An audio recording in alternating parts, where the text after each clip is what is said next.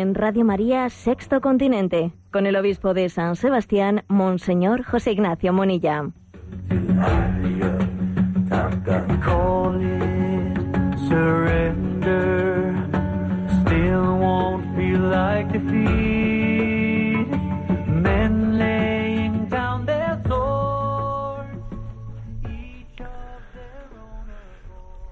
Un saludo a todos los oyentes de Radio María. Un día más, con la gracia del Señor, nos disponemos a realizar este programa llamado Sexto Continente, que lunes y viernes de 8 a 9 de la mañana realizamos aquí en directo en Radio María España, una hora antes en, en el horario de las Islas Canarias. Estamos muy cerca del día de la Natividad de San Juan Bautista, en esa noche tan especial que es la noche de Juan Bautista.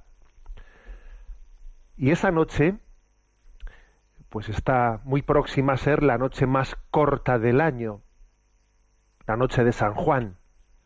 Porque San Juan Bautista es el precursor que anuncia el sol que vence a la oscuridad. Sí, eh, se da la circunstancia de que también el calendario litúrgico pues fue de alguna manera pensado y fue ordenado desde nuestro, vamos, desde los parámetros de nuestro hemisferio. Estamos hablando desde el hemisferio norte. Soy consciente de que este programa también se escucha desde otros hemisferios, ¿eh? porque hoy en día, pues este mundo es una, una pequeña familia desde las nuevas tecnologías y también este programa se escucha desde el hemisferio sur, donde, no está en este momento precisamente como nosotros el día en su, en su momento más eh, en el que el sol está más ampliado, ¿no? Pero es verdad que históricamente el calendario litúrgico, pues simbólicamente se, eh, ordenó desde los parámetros del hemisferio norte. Y entonces eh, la natividad, de Jesús, pues eh, se puso el, el 25 de diciembre, esa noche del 24 de diciembre, coincidiendo en el momento en el que el día era el día más corto, el día más corto y el momento en el que va a comenzar a avanzar el día frente a la noche. Y seis meses antes del nacimiento de Jesús, está el nacimiento de Juan Bautista, que es el precursor. Entonces, el precursor, el que estaba preparando, llegando al cenit de la preparación del mundo para la llegada de Jesús, pues precisamente se elige el momento en el que el sol ha llegado a ocupar el máximo espacio ¿eh? frente a la noche. Eh, esto es lo que en este momento quiere simbolizar la llegada de Juan Bautista. Juan Bautista ha llegado el momento culminante, el momento cumbre. Todo el mundo deseó eh, pues estar presente en ese Juan Bautista que dice, ha llegado el señalado, ha llegado el que esperábamos. En este momento, la luz vence a la oscuridad porque ha llegado el momento de la revelación. Juan Bautista es el precursor. Y cuando Jesús nazca, seis meses después, porque acordaros, ¿no? de que cuando se le, se le anunció a María que ella estaba, eh, que iba de su vientre iba a nacer el Salvador, se le dijo ya está de seis meses, la que llamaban estéril. Luego hay seis meses entre el nacimiento de Juan Bautista y el nacimiento de, Jesús. Bueno, pues cuando llegue el nacimiento de Jesús será el momento en el que de nuevo eh, también la naturaleza, el haber incluido el calendario litúrgico, el haberlo insertado en, lo que es la naturaleza, será el momento en el que cuando llegue Jesús y el mundo está en tinieblas, comience el día a vencer a la noche. Hay una gran pedagogía, pues, ¿no? En la integración del calendario litúrgico en lo que son el solsticio de verano y el solsticio de invierno. Una gran pedagogía que nos enseña mucho. Y repito, ¿eh? no es que la noche de San Juan sea ella el día más eh, más, mm, o sea, la noche más corta del año. De hecho, creo que lo fue ayer, ayer mismo. Pero bueno, simbólicamente, la noche de San Juan se celebra la noche más corta del año. La noche de San Juan es la noche más corta del año porque San Juan Bautista es el precursor que anuncia el sol que vence a la oscuridad. Y, y es curioso, otro detallito de esos, ¿no? Eh, es el solsticio, de verano, solsticio, quiere decir sol quieto. Porque es que resulta que en estos días eh, del, solsticio, prácticamente los días anteriores y posteriores al solsticio, no, no, hay diferencias, o sea, no hay diferencias en la distancia entre la Tierra y el Sol. Permanece durante unos días la distancia casi, casi constante, ¿no? Por eso se dice solsticio, sol quieto y también obviamente nos viene a la mente nos viene a la mente pues ese pasaje del libro del capítulo décimo del libro de Josué eh, en el que allí en Gabaón no tuvo lugar aquella aquella asistencia de Dios eh, donde donde Josué habló al Señor y gritó diciéndole detente sol en Gabaón y el sol se detuvo y la luna se paró hasta que Israel pudo vencer a sus, a sus enemigos. Pues sí, Señor, detén tu sol, que esta, esta victoria de la luz sobre la oscuridad sea una victoria permanente, aunque en el año litúrgico eh, va rotando ese crecer y decrecer del día y de la noche, que tu victoria sobre la oscuridad sea sea eterna. Cristo ha vencido la muerte y su victoria es una victoria eterna. Este programa de Sexto Continente, que, ahora que hoy lo hacemos en este solsticio de verano, en este día en el que la natividad de Juan Bautista nos, recuerda que el sol, que el sol brilla, brilla en lo alto, nos conceda, nos concede la gracia de la esperanza en su victoria. Sexto Continente eh, lo realizamos en la interacción también de las redes sociales a través de las cuentas de Instagram y de Twitter arroba obispo Munilla, a través del muro de Facebook que lleva mi nombre personal de José Ignacio Munilla y también a través de la página web multimedia en ticonfio.org. Página web multimedia que, por cierto, pues se va a cumplir justamente mañana, mañana se cumple un añito del inicio de esa página en ticonfío.org, ¿eh? en la que también tenéis entrelazados por todos los recursos que se van generando por aquí y por allá. Bien, ¿qué tema he pensado hablar en el día de hoy? Bueno, pues fijaros, es un día muy especial para nosotros. Me vais a permitir que en un día como hoy, pues, eh, presente eh, algo muy personal en el programa, algo que habitualmente no hacemos, pero es que en una situación tan, digamos, conmovedora a la que aquí nos encontramos, en, nuestra diócesis de San Sebastián nos encontramos, pues es que no me sale hablar de, otra cosa. Ayer tuvimos un acontecimiento dramático, y es que un sacerdote de nuestra diócesis, muy ligado también a Radio María, muy de esta casa de Radio María, Miquel Biain Zanguitu, un sacerdote natural de Oñate, que es, era párroco de Zumaya, eh, de 43 años, ayer falleció en un trágico accidente eh, y hoy la prensa, aquí la prensa mm, vasca, pues da un lugar amplio a, ese accidente y al fallecimiento de Mikel Biain en el día de ayer. Como digo, Miquel era alguien muy ligado a Radio María, donde ha participado, donde, ha colaborado y, ha hecho pues, en favor de Radio María multitud de servicios, algunos de los cuales ni se pueden decir en antena, ¿eh? porque, vamos, sus servicios a Radio María han sido grandísimos y la Virgen María, nuestra Madre, pues le tendrá como un hijo privilegiado que por, que por ella y por su radio ha hecho grandes servicios. Bueno, pues ayer fue el día, nos, sorprendió, ¿eh? nos sorprendió esa noticia de ese accidente en el que él murió, su coche se metió debajo eh, de un camión y murió al, instante. Y os podéis imaginar, pues, mm, pues para todos nosotros eh, lo que supone eso de conmoción y también de, bueno, de, intentar, ¿no? Bueno, de, de, de ponernos en oración y de pedirle al Señor también que nos dé que nos dé una palabra que nos dé una palabra de sentido. Y fijaros, ha acontecido pues que justamente la víspera de ese, de, ese accidente, en esa víspera, pues rezábamos en el oficio de lecturas el libro, la lectura del libro de los jueces, donde se da, donde se lee ese, ese famoso episodio en el que Gedeón, Gedeón va a la batalla frente a los madianitas, frente a los amalecitas, Gedeón va a la batalla y entonces Yahvé le dice, oye, llevas demasiada gente para que yo te entregue Madián. Claro, con ese ejército que llevas, que llevas a 32.000, ¿eh? luego dirá Israel, mi mano me ha dado la victoria. No vas a decir, Yahvé me ha dado la victoria, sino con un ejército como ese, pues tú te vas a ¿eh? ufanar de que la victoria ha sido tuya. Llevas demasiada gente, venga.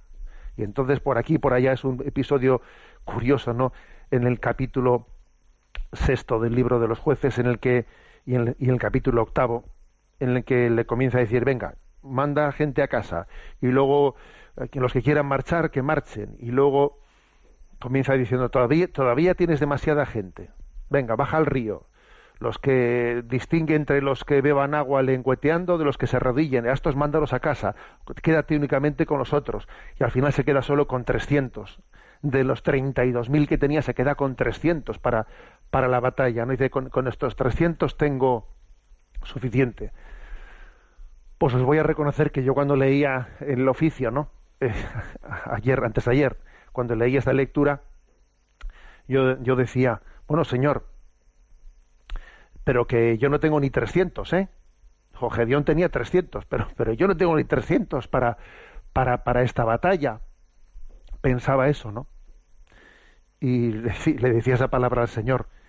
Y fíjate, ¿no? Pues al día siguiente el Señor se lleva a uno de esos pocos soldados que tienes para la batalla, ¿no?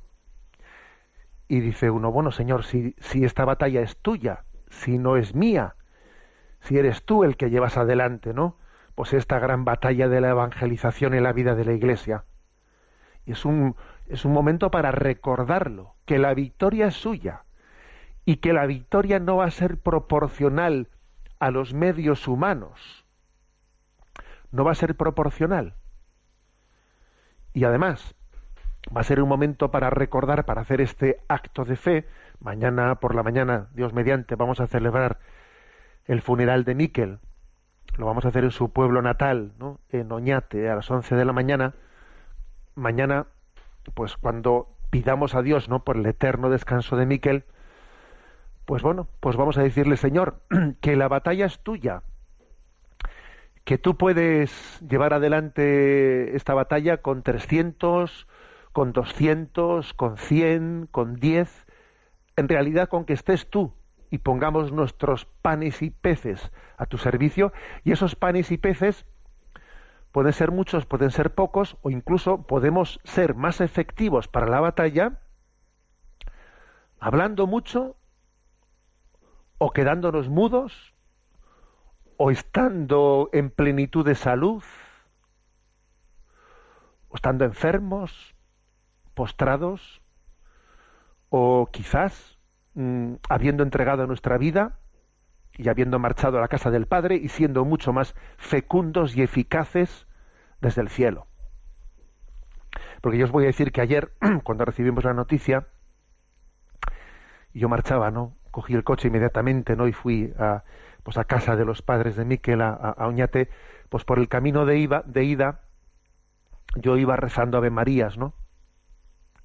Pidiendo por Miquel, por su plena purificación no en ese encuentro con Dios iba repitiendo las Ave Marías y, me fijaba mucho no ruega por nosotros ahora y en la hora de nuestra muerte me fijaba eso y decía cuántos miles decenas de miles de veces Miquel habrá repetido ahora y en la hora de, de la muerte y ese momento en el que eso que tantas veces él le ha pedido a la Virgen estará ella actuando ahora no yo cuando iba en coche hacia la casa de sus padres iba repitiendo Ave Marías no y le va pidiendo a la Virgen por él, por su, por su plena purificación en el encuentro definitivo con Dios, ¿no?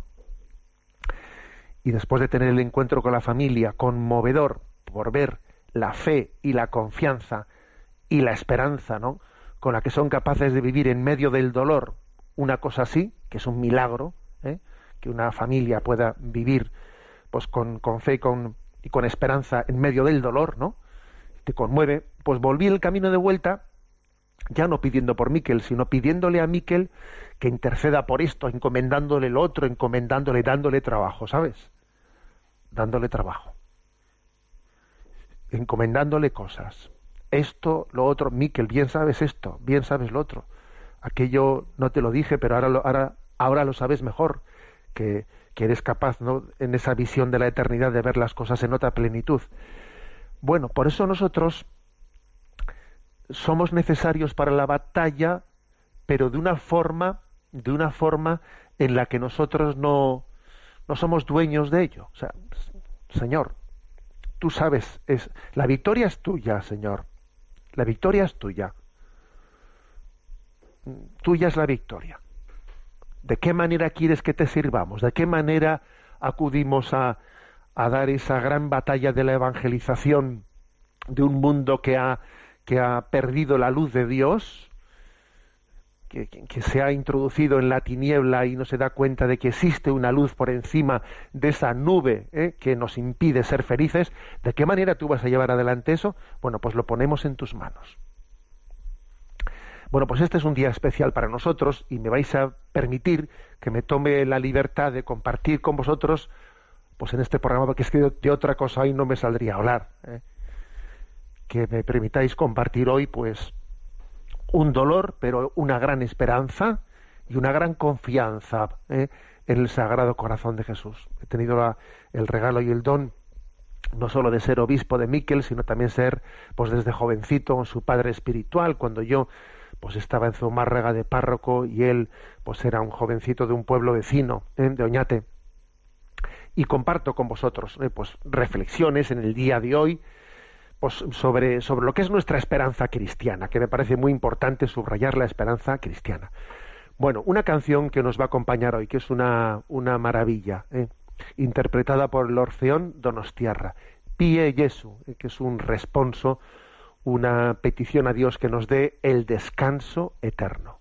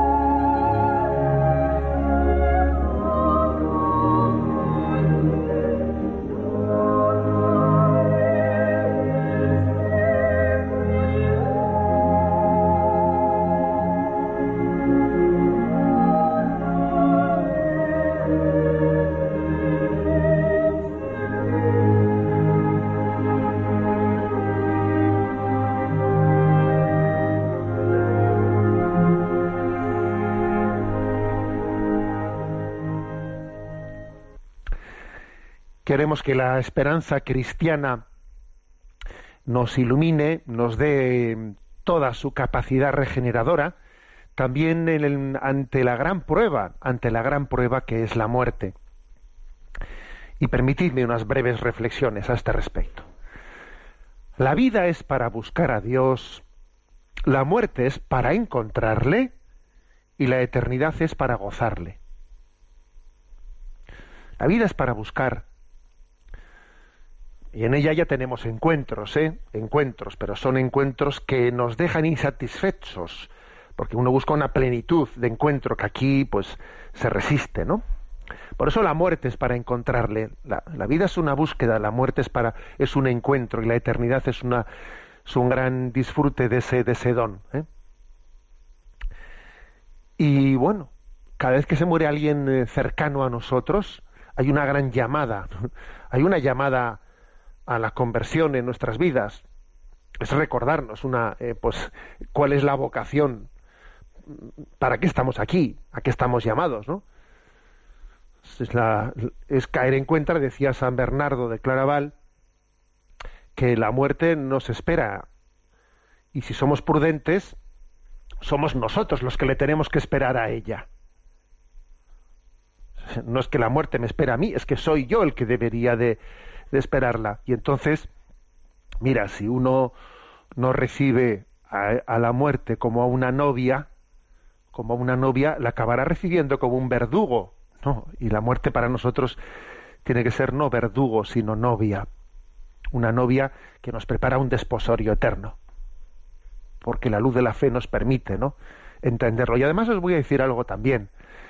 En la muerte hay también algo de desgarrador, sí, sí, y es una separación desgarradora, ¿no? Pero eso no quita que también haya algo en ella de liberación. Porque yo voy a, voy a ser también sincero, ayer en el día de, de ayer, ¿no? Pues cuando vivimos el episodio, pues del fallecimiento de Miquel, también dentro de mí, pues, y de muchos de nosotros, ¿no?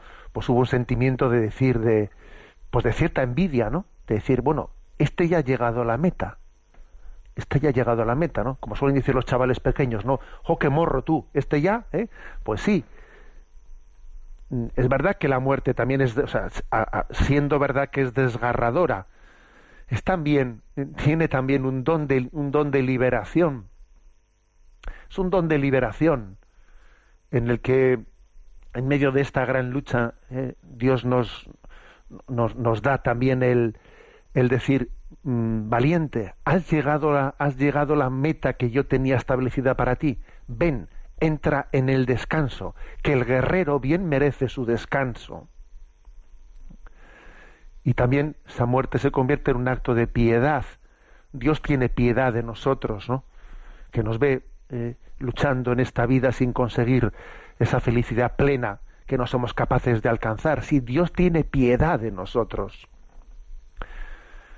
y, no permite que el pecado se eternice, porque nosotros en esta vida vivimos luchando contra el pecado y no conseguimos terminar de vencer esa batalla y pasito para adelante, pasito para atrás, y sufrimos mucho porque uno quisiera una santidad que no llega a alcanzar y nuestras contradicciones internas sufrimos, sufrimos porque es que Claro, porque no termina, no terminamos de ver cómo la, victoria sobre el pecado plenamente realizada.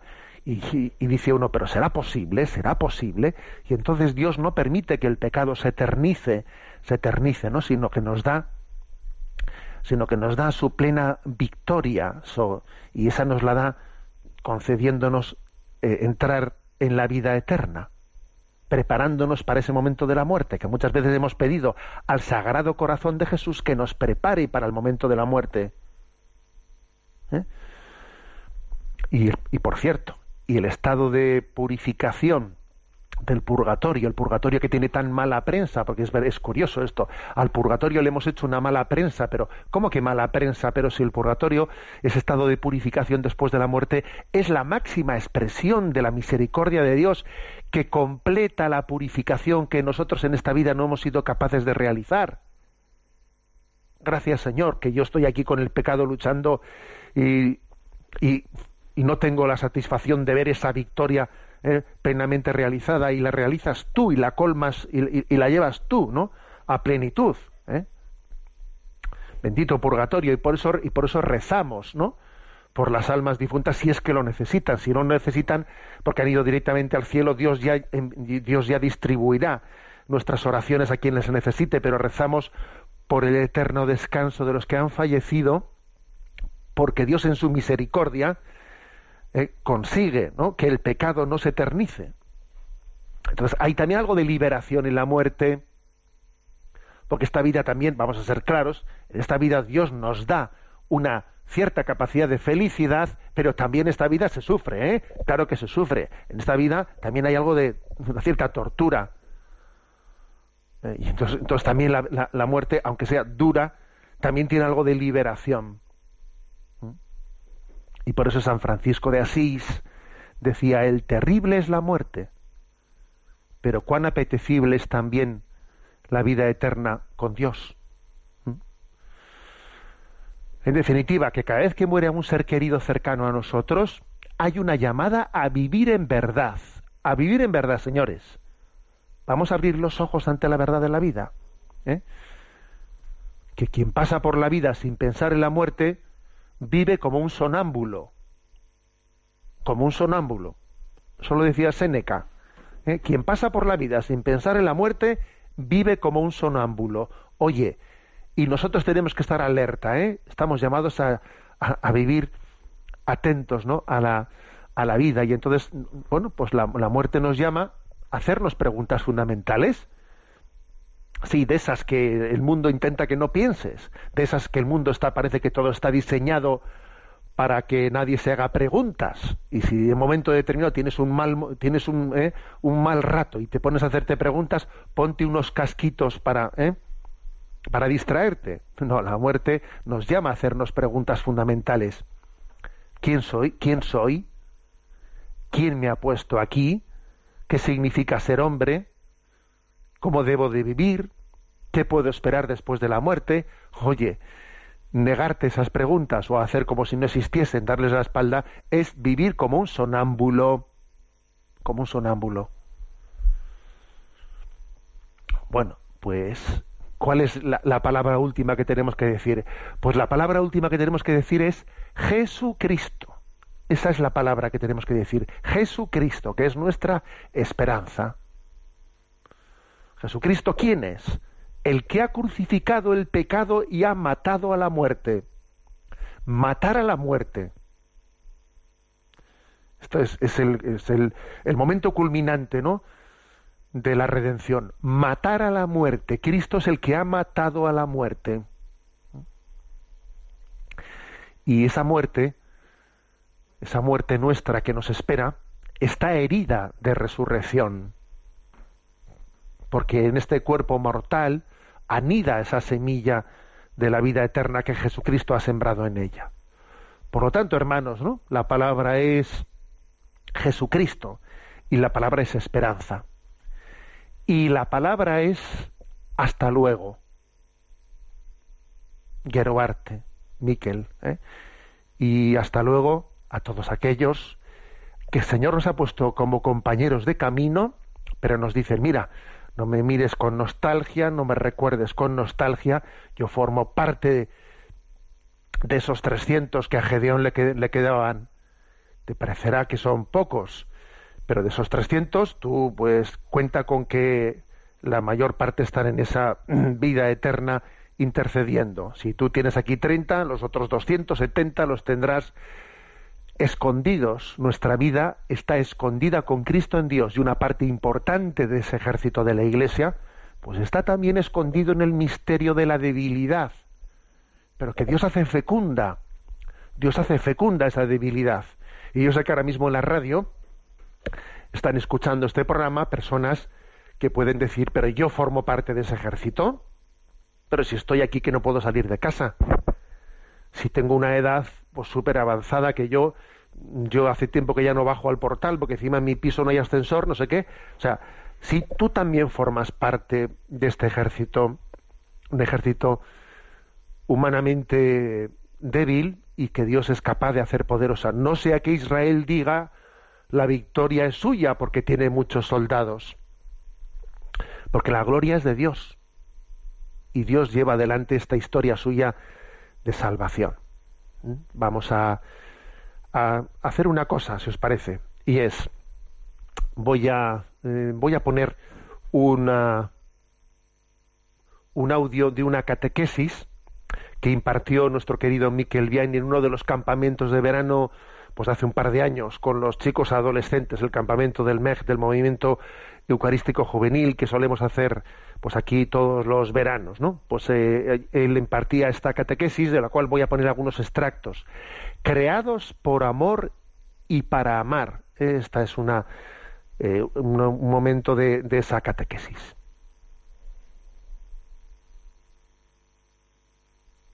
ya Juancho en la oración de la mañana, esta mañana, ya nos ha explicado. ¿eh? Eh, entonces vamos a empezar, vamos a, acudir a la Virgen María, y ¿eh? vamos a rezarle una vez María y comenzamos a charla. Dios te salve María, llena eres de gracia, el Señor es contigo, bendita tú eres entre todas las mujeres y bendito es el fruto de tu vientre Jesús. Santa María, Madre de Dios, ruega por nosotros pecadores, ahora y en la hora de nuestra muerte. Amén. Bueno, pues mm, ya en la capilla, justo junto al altar, eh, eh, hemos puesto lo que es el lema de día, Juancho nos ha explicado, eh, que es el que estamos llamados para amar y eh, por amor, que estamos creados por amor y para amar, por amor y para amar. Entonces, eh, fijaos, el Papa Francisco hace poquito, sabéis que los papas de hoy en día están muy modernizados, tienen Twitter y esas cosas.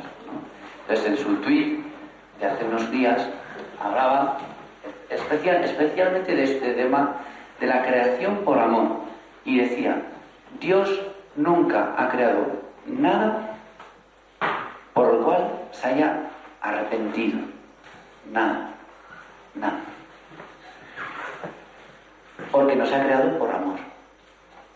Y ese amor con mayúsculas que es Dios es gratuito, libre y gratuito. Así es como nos ha creado. Y fijaos, eh, es verdad, hay un tema, este, este lema de hoy en día, de hoy, creados para amar y por amor, eh, tiene una repercusión muy importante eh, porque tenemos que pensar que Dios nos ha creado única y nos ha amado única e irrepetiblemente tal y como somos, es decir, con cuerpo y alma.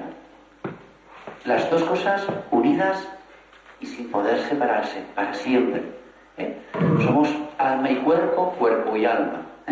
Entonces, evidentemente, si hacemos referencia al alma también junto al cuerpo, vamos a hablar de cómo Dios nos ha pensado y nos ha creado por amor y eh, con un corazón humano.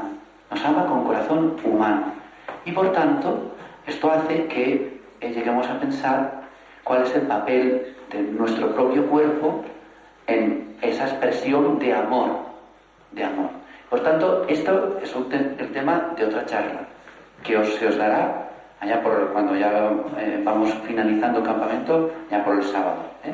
¿Eh? Vendrá otra persona y os hablará más bien pues, del valor del cuerpo, de nuestra expresión como amor, etcétera.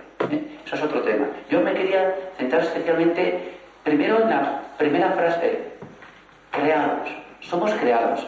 Esto es el ABC del cristiano, pero Conviene y, en estos campamentos vamos recordando lo principal de nuestra vida y fijaos, somos creados, somos criaturas, creados a imagen y semejanza de Dios y amados única e irrepetiblemente. Y esto hace que, fijaos, eh, somos amados y creados, vamos a decir así, de una manera nueva en la creación. El ser humano es el rey de la creación. ¿Por qué Dios ha puesto, eh, nos ha puesto en este mundo, en este universo, que ha creado precisamente por amor a ti, en referencia a ti? Todo lo que veíamos al comienzo del campamento, con la oración de la noche, con las estrellas, ¿verdad? Hace referencia a eso. Somos creados a imagen y semejanza de Dios. Por tanto, ninguna criatura de este mundo ha sido creado de esa manera. Pensado desde millones, desde toda la eternidad, antes de la existencia del mundo, Dios ya nos había pensado, creado, ya en su, en su mente. Por tanto, mirad, estamos llamados a redescubrir con agradecimiento que hemos sido llamados a la vida y creados por amor. Estamos llamados a, redescubrir esta verdad de nuestra fe. ¿Y cómo lo hacemos esto? Pues mirad, en definitiva, sintiéndonos muy agradecidos. Agradecidos es, de bien nacidos es ser agradecidos. Agradecidos. Eh, qué poco, qué pocas gracias damos a Dios, ¿no? Por, por nuestra propia existencia, por, la vida, eh, eh, por la vida que nos ha dado el Señor, por el día que nos ha dado. Y, todo eso es, eh, a veces nos quejamos de nada por, tonterías. Y es, a ver si os puedo poner este ejemplo de, imagínate que te invitan, te pagan incluso gratuitamente un viaje a no sé dónde, con todos los gastos pagados, el, viaje en tren, en avión, los hoteles y tal, y tú llegas allá un hotel, no sé qué, tal, primera línea de playa, oh, qué bien, qué guay, buen tiempo, no sé qué, la playita, no sé qué, tal. Y empiezas a quejarte del hotel que te han regalado, de, todo, de la comida, de no te pasa no sé qué, no sé cuántos. Esa queja ¿eh? es signo también de que en, nuestra propia vida el el hecho de la existencia, el, venir aquí en la existencia, verdaderamente no, lo agradecemos suficientemente al Señor. El don de la vida, el, don de, la invocación del amor.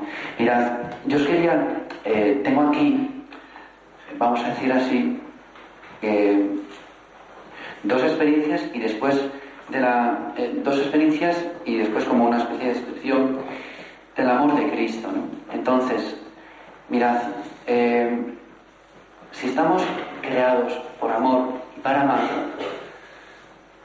es una experiencia que no sé si Juancho lo conocerá, quizás otros también lo habéis oído, de cómo estamos llamados a, vivir expresando amor, dando amor y recibiendo amor. Y esa es la experiencia de los bebés. Un bebé cuando nace eh, no más que amor, ¿verdad? Caricias, abrazos. Y hay una experiencia que no sé en qué hospital se hizo ni en qué país, pero sé que se hizo esta prueba, vamos a decir así, de cómo se comportaría un bebé recién nacido sin que sus padres, tanto la madre como el padre, diesen cariño al niño, al, bebé recién nacido, de días. Entonces lo dejaban en la incubadora, pero ahora ni le toquéis, cuando lo tenéis que alimentar por suelo, no sé qué tal, a ver cómo reacciona. Porque claro, el niño, el bebé, se moría. Se moría. ¿Pero qué? ¿Por falta de alimentos? No. ¿Por falta de qué? Por falta de amor. Por falta de amor. Por falta de amor. Por falta de esa expresión de amor. Porque estamos hechos para eso. Estamos hechos para Dios, que es amor. Y esa es la vocación que tenemos. Entonces, claro, vale, pues brevemente os quería explicar que para amar y para darnos cuenta que venimos del amor, pues tenemos que fijarnos en el ejemplo de Cristo. Cristo nos ama única y e irrepetiblemente a cada uno. Eres único para Jesucristo, único en el universo.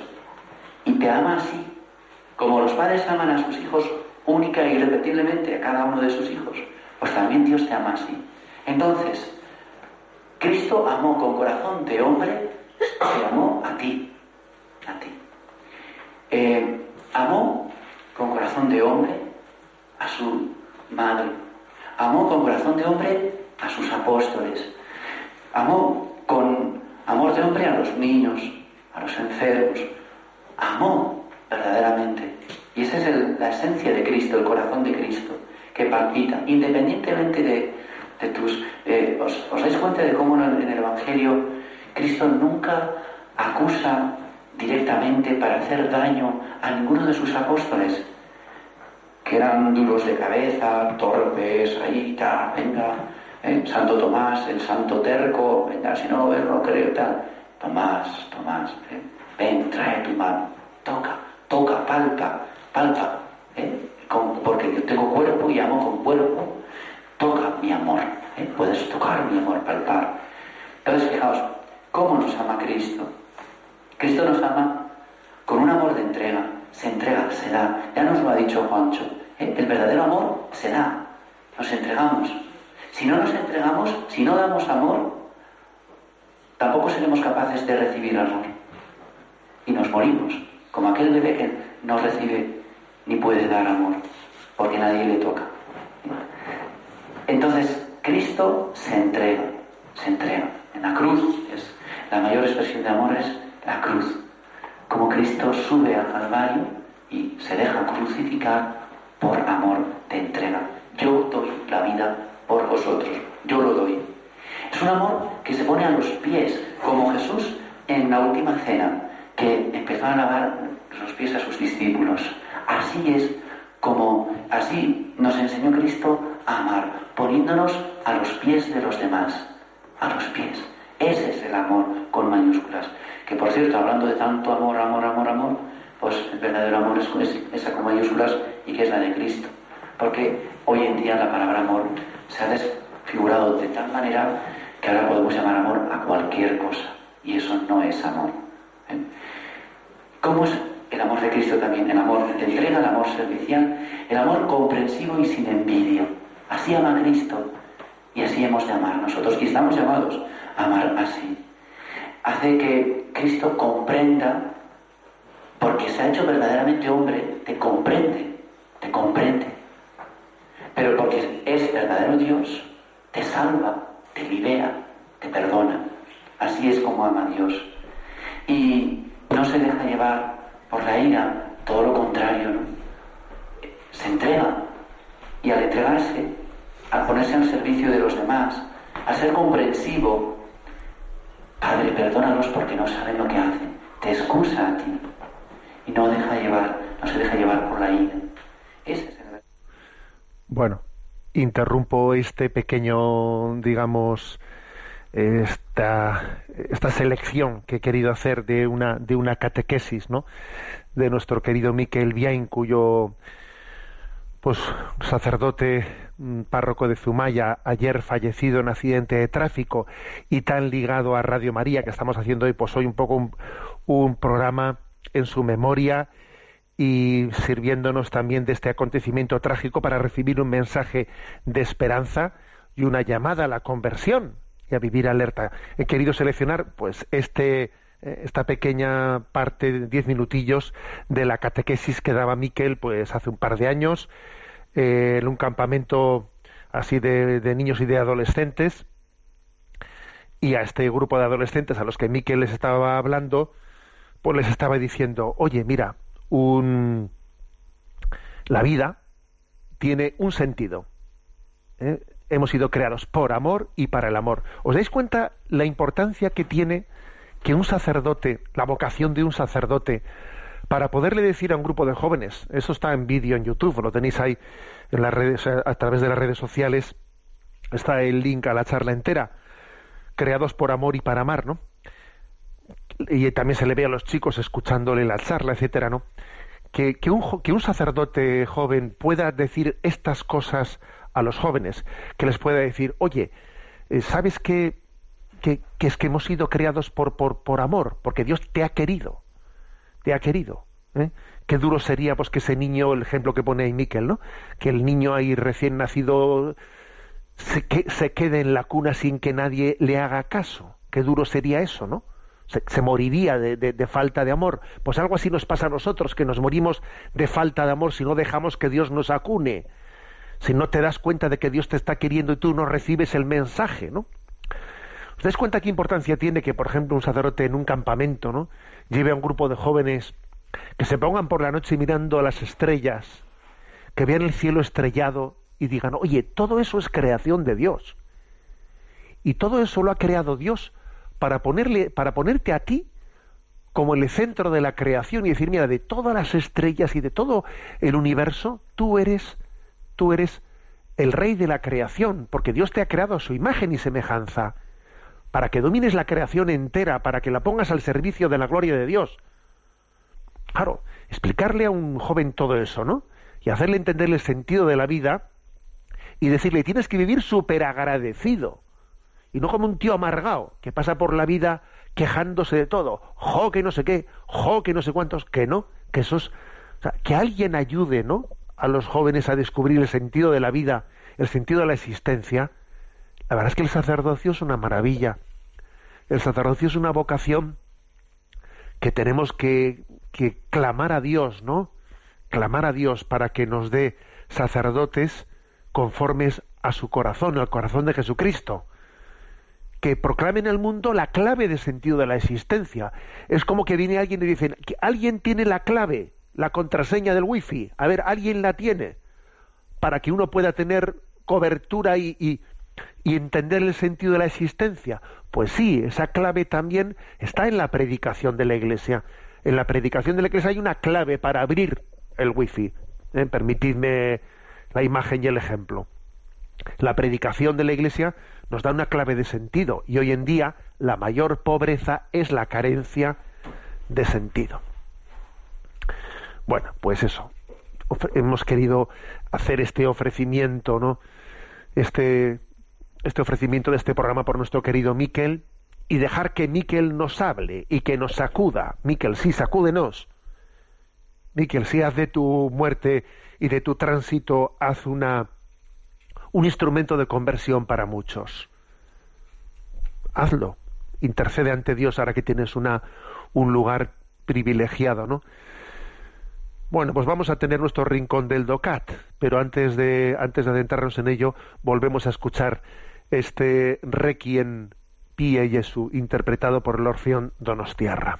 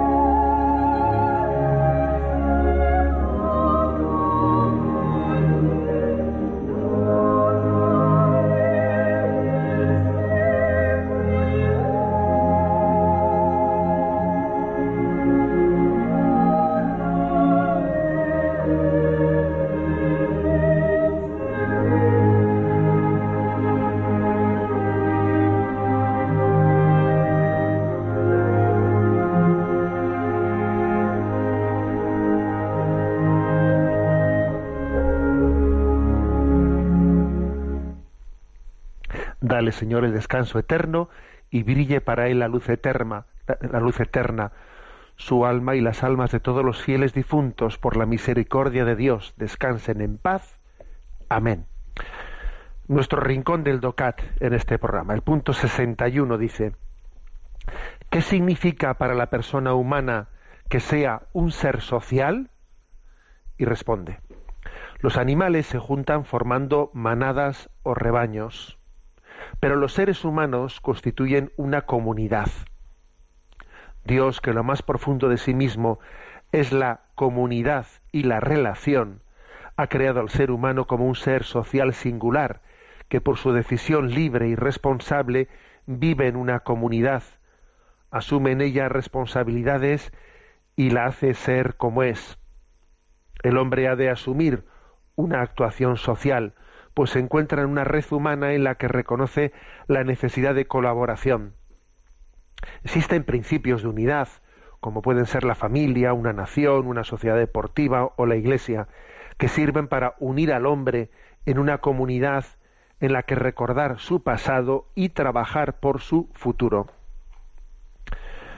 Por lo tanto, eh, la pregunta 61 se centra en que somos un ser social. La persona humana es un ser social. De hecho, hay de hecho, fijaros, no nos gusta la palabra individuo.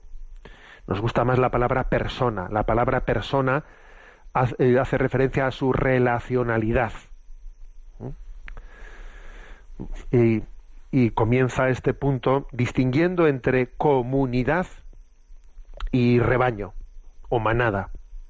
¿eh? la palabra manada que tiene una palabra que tiene tristes reminiscencias, ¿eh? Eh, digamos, entre nosotros, por, algún, por algún episodio que todos tenemos en mente, pues obviamente se distingue ¿no? la palabra manada, rebaño, de la palabra comunidad.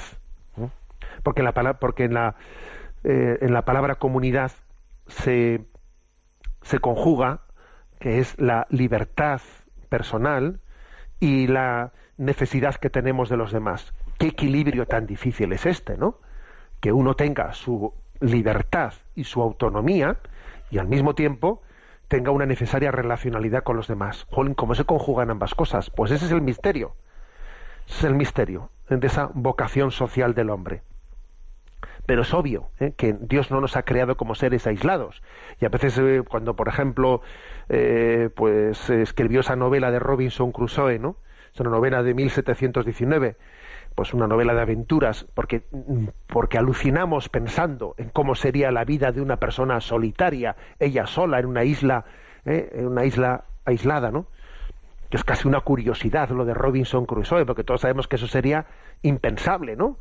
Impensable nuestra vida en esas condiciones. Sí, tenemos, tenemos una, una vocación, o sea, es que solamente Dios puede hacer eso dar una vocación en la que al mismo tiempo se subraye nuestra autonomía, nuestra libertad y nuestro y nuestra relacionalidad y nuestra y nuestra interdependencia. O sea que yo para madurar necesito de esa comunidad y esa comunidad también necesita de mí, ¿eh? de mi aportación a ella. Yo también soy necesario. Es curioso que Dios nos ha dado una autonomía, pero no nos no ha querido que seamos seres autosuficientes. Autonomía, sí, autosuficiencia, no. ¿Mm? No somos autosuficientes. Ha querido que tengamos una necesidad unos de otros, que entre todos hagamos uno. Sí a la autonomía, no a la autosuficiencia, no. En esa interdependencia el hombre se hace humilde. En esa interdependencia pone los dones que Dios le ha dado al servicio de los demás en esa interdependencia uno se educa para darse, para dar, porque los dones que Dios te ha dado los haces fructificar cuando, se los das a los demás. Aquí viene una frase que ilumina este punto 61, la, la pone Antoine de Saint-Exupéry, este famoso escritor francés que dice, una comunidad no es la suma de sus intereses, sino la suma de su entrega. Curioso esto, ¿eh? no es la suma de sus la comunidad no es la suma de sus intereses, sino la suma de su entrega. O sea, que la medida o sea, Dios nos ha dado para nos ha creado para la donación. Si no tuvieses, si tú no estuvieses insertado como ser social en una, en una comunidad, ¿cómo ibas a realizar tu vocación a la donación? Imposible. Y todo esto, sin olvidarlo, es porque somos imagen y semejanza de Dios, que es comunidad. Padre, Hijo y Espíritu Santo. El Padre está eternamente dándose en el Hijo. El Hijo está eternamente recibiendo esa donación del Padre abierto a ella. Y el amor que se tienen entre ellos es el amor de comunión en el Espíritu Santo. Es que somos imagen, llevamos en nuestro ADN espiritual esa, esa vocación social comunitaria. Luego eso que vez sentimos como un fastidio, como un fastidio, ese, e, esos deberes nuestros para la comunidad es nuestra vocación y nuestra realización. No hace mucho escuchaba yo al Padre Francisco, Papa Francisco en, una, en un encuentro que tenía con formadores, así de noviciados y de seminarios, decía que son cuatro las dimensiones que tiene que tener la formación en la vida consagrada, pero exactamente igual se puede decir, pues no solo para la vida consagrada, sino para la formación también de laicos, ¿eh? de laicos y de familias cristianas, ¿no? Y decía, cuatro dimensiones de esa formación. Espiritual, intelectual, apostólica y comunitaria. Decía, ¿eh? fíjate, espiritual, tu vida espiritual, tu vida de oración, intelectual, tu formación, ser capaz de dar razón de la fe, apostólica, Sí, porque estamos llamados a ser testigos de Jesús ante las personas alejadas. Y comunitaria, ojo. O sea, es decir, que es importantísimo que en nuestra formación tú crezcas en unión de comunión con los que Dios ha puesto junto a ti. Esa dimensión comunitaria hay que subrayarla, porque igual nosotros lo, hubiésemos olvidado fácilmente. Y que tenemos que crecer y madurar en clave de primera persona del plural, nosotros y la Iglesia también evangeliza no con individuos que van por libre, no, sino como una familia que hace presente a Cristo ante los demás. Bien, tenemos nuestro tiempo cumplido. La bendición de Dios Todopoderoso, Padre, Hijo y Espíritu Santo descienda sobre vosotros. Alabado sea Jesucristo. Oh, oh, oh,